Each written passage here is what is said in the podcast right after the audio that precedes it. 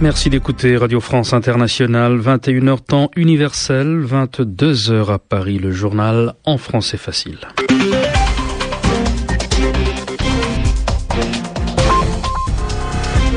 Kasongo Mwema Yamba Yamba. Avec Edmond Sadaka, bonsoir. Bonsoir.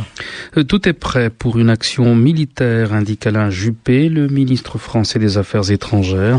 Entre-temps, malgré le cessez-le-feu annoncé par Tripoli, l'armée libyenne avance sur Benghazi. Au Japon, pompiers et militaires tentent toujours de refroidir les réacteurs endommagés de Fukushima, mais les autorités diffusent des informations incomplètes, voire contradictoires sur la catastrophe nucléaire.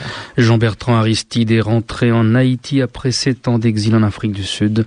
Le retour de l'ancien président intervient à deux jours du second tour de la présidentielle de ce dimanche. Le journal en français facile. Paris, Londres, Washington et plusieurs capitales arabes appellent à la fin immédiate de toutes les attaques contre la population libyenne. Mais plusieurs heures après le cessez-le-feu unilatéral décrété par Tripoli, d'un cessez-le-feu donc, l'armée avance rapidement sur Benghazi. Une forte explosion suivie de tirs anti-aériens ont été entendus ce soir dans cette ville. Tout est prêt pour une action militaire, a indiqué aujourd'hui Alain Juppé, le ministre français des Affaires étrangères.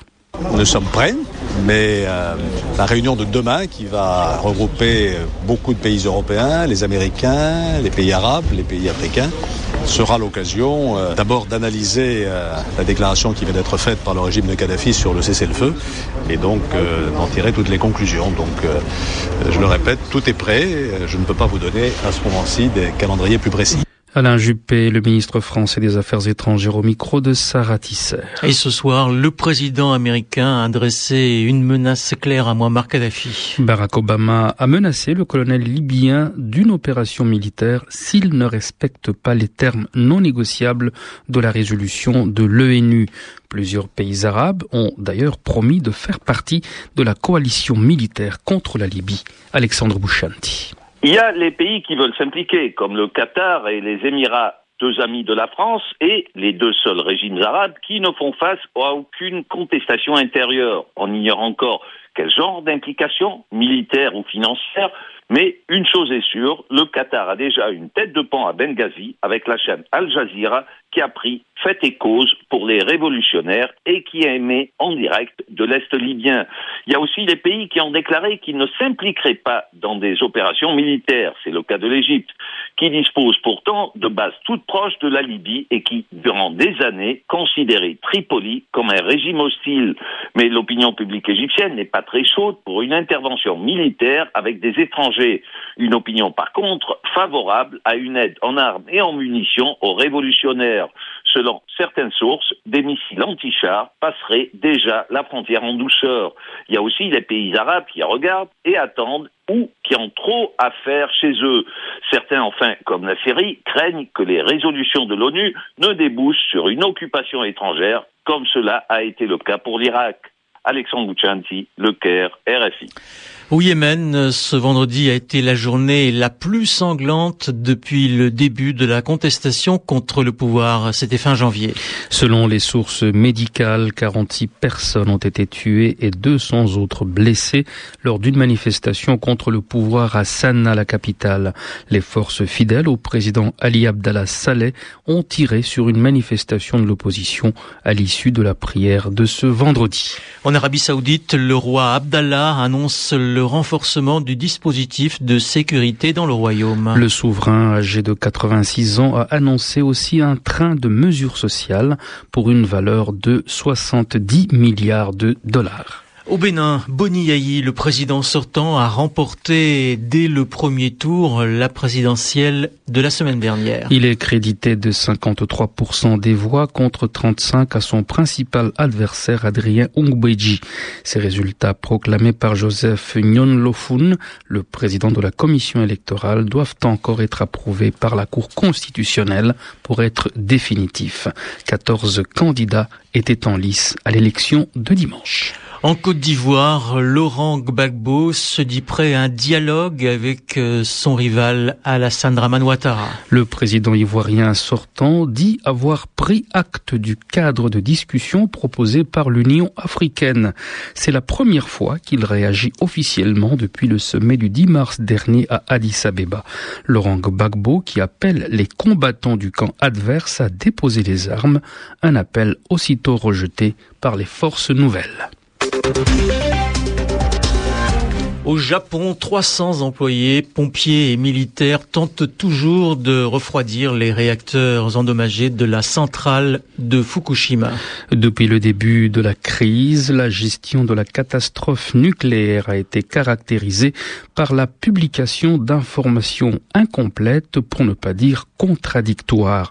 Mais cela ne semble pas affecter Keiko Aoki, une japonaise mariée à un Français. Mardi 15, je suis venue à Kyoto avec ma famille. Parce que mon mari est français. Alors euh, évidemment, il a il a reçu euh, la recommandation de la part de l'ambassade de France de quitter au moins Tokyo. Et puis si c'est possible quitter le Japon. Et qu'on a on, on, voulait pas quitter tout de suite le Japon et qu'on a on a considéré qu'à Kyoto 50, 500 km de Tokyo on a considéré qu'il n'y a pas de danger. Donc on est on est venu jusqu'à Kyoto puis on, voit comment ça, ça évolue. Et vous pensez que la, la demande de l'ambassade de France était pertinente? Je ne sais pas, euh, parce que c'est tellement différent de ce que dit le gouvernement japonais. Alors, euh, je ne sais pas trop si peut-être le, gouvernement japonais essaie de ne pas dire trop de choses pour ne pas provoquer la panique, mais en même temps, est-ce que ce n'est pas parce que les, ambassades, évidemment, leur, c'est leur responsabilité d'assurer la sécurité des ressortissants. Donc, je comprends que le, ils préconisent, ils recommandent de quitter et euh, ne pas prendre le risque. Mais ça me paraît un peu exagéré. Keiko Aoki, une japonaise jointe par Georges Abou. Jean-Bertrand Aristide est rentré en Haïti après sept ans d'exil en Afrique du Sud. L'ancien président chassé du pouvoir en 2004 a été accueilli par une foule de partisans en liesse, un retour qui risque de perturber le second tour de la présidentielle dimanche entre l'ancienne première dame Mirlande Maniga et le chanteur populaire Michel Martelly. Écoutez les sympathisants de l'ancien président haïtien. Je suis content qu'il soit rentré dans le pays. Nous avons souffert pendant longtemps. Son arrivée nous porte bonheur. On n'a jamais pu trouver un bon chef pouvant nous sortir de cette situation difficile. Nous sommes vraiment, vraiment heureux d'accueillir quelqu'un comme président et docteur Jean-Bertrand Aristide. Parce qu'il est lui le sauveur de ce pays. Et non, quand il était là, la pauvreté, il n'y avait pas ça. On avait la possibilité d'aller à l'école, de trouver de l'argent pour acheter des choses, les enfants, pour aller à l'école, tout ça. C'était vraiment quelqu'un de bon qu'on a eu et on en a vraiment besoin. Et dès son premier mandat, son deuxième mandat, et nous avons besoin de lui dans ce pays. Pourquoi pas de ce pouvoir Je ne sais pas. Mais il doit encore venir et gouverner ce pays. Nous en avons besoin. Faut qu'il y ait un deuxième tour dimanche ou pas? Normalement, avec le docteur Jabet il n'y a pas d'élection. Il n'y a pas d'élection. Notre père est venu.